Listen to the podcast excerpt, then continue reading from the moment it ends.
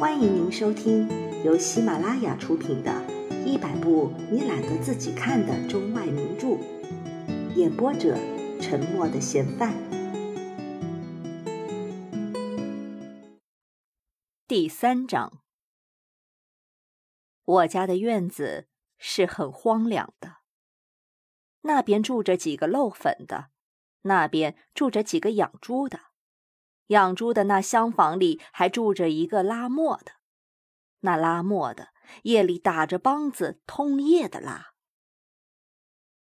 养猪的那一家有几个闲散杂人，常常聚在一起唱着秦腔，拉着胡琴。西南角上那漏粉的则欢喜在晴天里边唱一个探五根。他们虽然是拉胡琴、打梆子、探五根。但是，并不是繁华的，并不是一往直前的，并不是他们看见了光明，或是希望着光明，这些都不是的。他们看不见什么是光明的，甚至于根本也不知道。就像太阳照在瞎子的头上了，瞎子也看不见太阳，但瞎子却感到实在是温暖了。他们就是这类人，他们不知道光明在哪里，可是他们实实在在的感得到寒凉就在他们的身上。他们想击退了寒凉，因此而来了悲哀。他们被父母生下来，没有什么希望，只希望吃饱了、穿暖了，但也吃不饱，也穿不暖，逆来的。顺受了，顺来的事情，却一辈子也没有。磨坊里那打梆子的，夜里常常是越打越响，他越打得激烈，人们越说那声音凄凉，因为他单单的响音没有同调。第四章。我家的院子是荒凉的，粉房旁边的那小偏房里还住着一家赶车的，那家喜欢跳大神，常常就打起鼓来，赫赫烈烈的唱起来了，鼓声往往打到半夜才止。那说仙道鬼的大神和二神的一对一答，苍凉幽渺，真不知今是何世。那家的老太太中年生病，跳大神都是为她跳的。那家是这院子顶丰富的一家，老少三辈，家风是干净利落，为人谨慎，兄友弟恭，父慈子爱，家里绝对的没有闲散杂人，绝对不像那粉房和那磨坊，说唱就唱，说哭就哭。他家永久是安安静静的。跳大神不算。那中年生病的老太太的祖母，她有两个儿子，大儿子是赶车的，二儿子也是赶车的。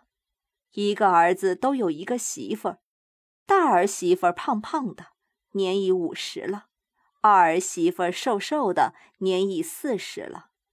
除了这些，老太太还有两个孙儿，大孙儿是二儿子的。二孙儿是大儿子的，因此他家里稍稍有点不睦，那两个媳妇妯娌之间稍稍有点不合适，不过也不很明朗化，只是你我之间各自晓得，做嫂子的总觉得兄弟媳妇儿对他有些不逊，或者就因为他的儿子大的缘故吧，兄弟媳妇儿就总觉得嫂子是想压他，凭什么想压人呢？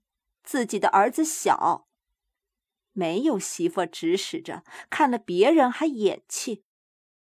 老太太有了两个儿子，两个孙子，认为十分满意了，人手整齐，将来的家业还不会兴旺的吗？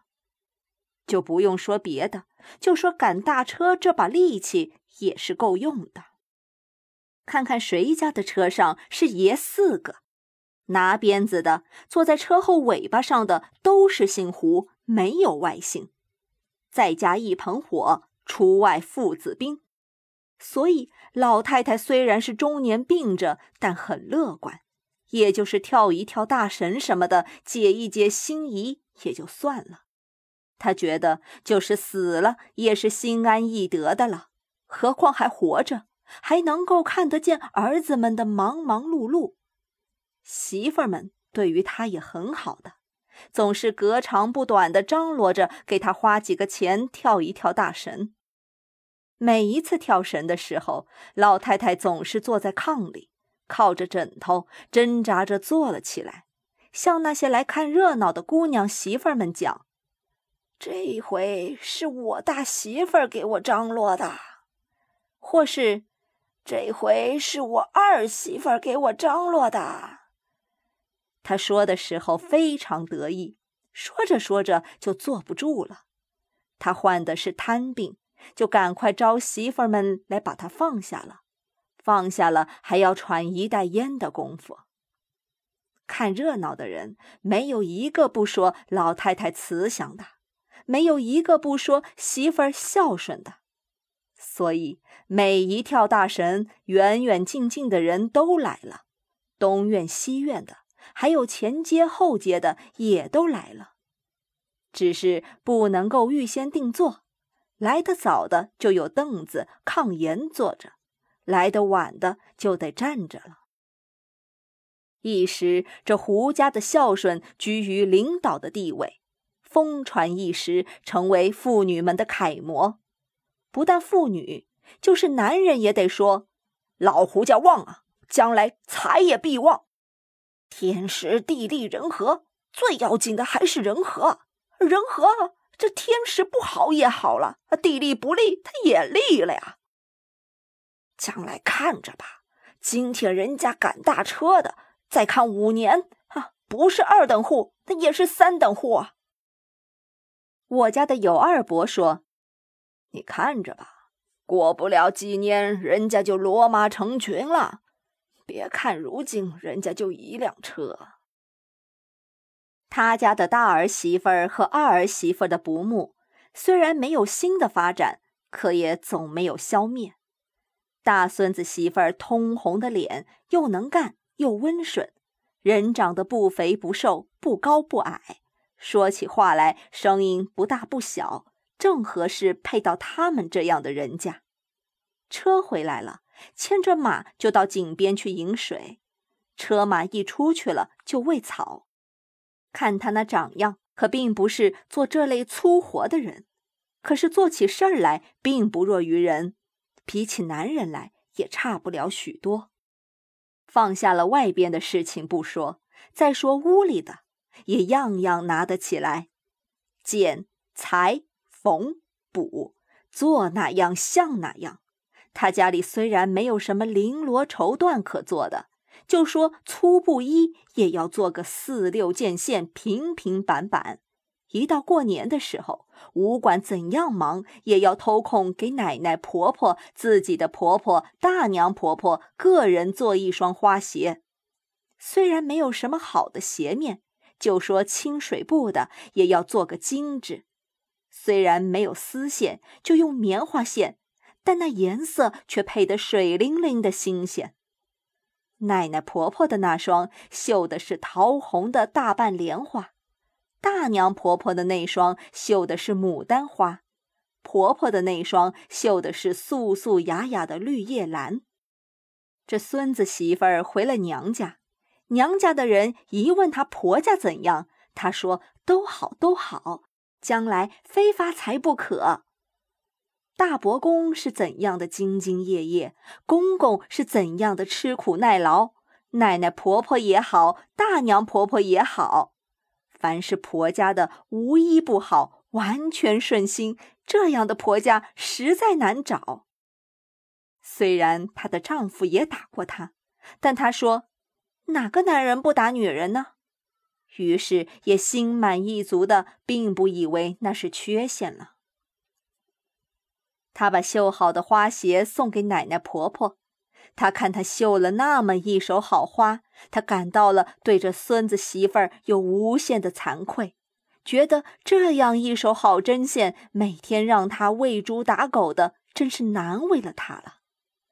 奶奶婆婆把手伸出来，把那鞋接过来，真是不知如何说好，只是轻轻地拖着那鞋，苍白的脸孔笑盈盈的点着头。这是这样好的一个大孙子媳妇儿，二孙子媳妇儿也定好了，只是二孙子还太小，一时不能娶过来。他家的两个妯娌之间的摩擦，都是为了这没有娶过来的媳妇儿。他自己的婆婆的主张把她接过来，做团圆媳妇儿，沈婆婆就不主张接来，说她太小，不能干活，只能白吃饭。有什么好处？争执了许久，来与不来还没有决定。等下回给老太太跳大神的时候，顺便问一问大仙家再说吧。本集播放完毕，感谢您的收听。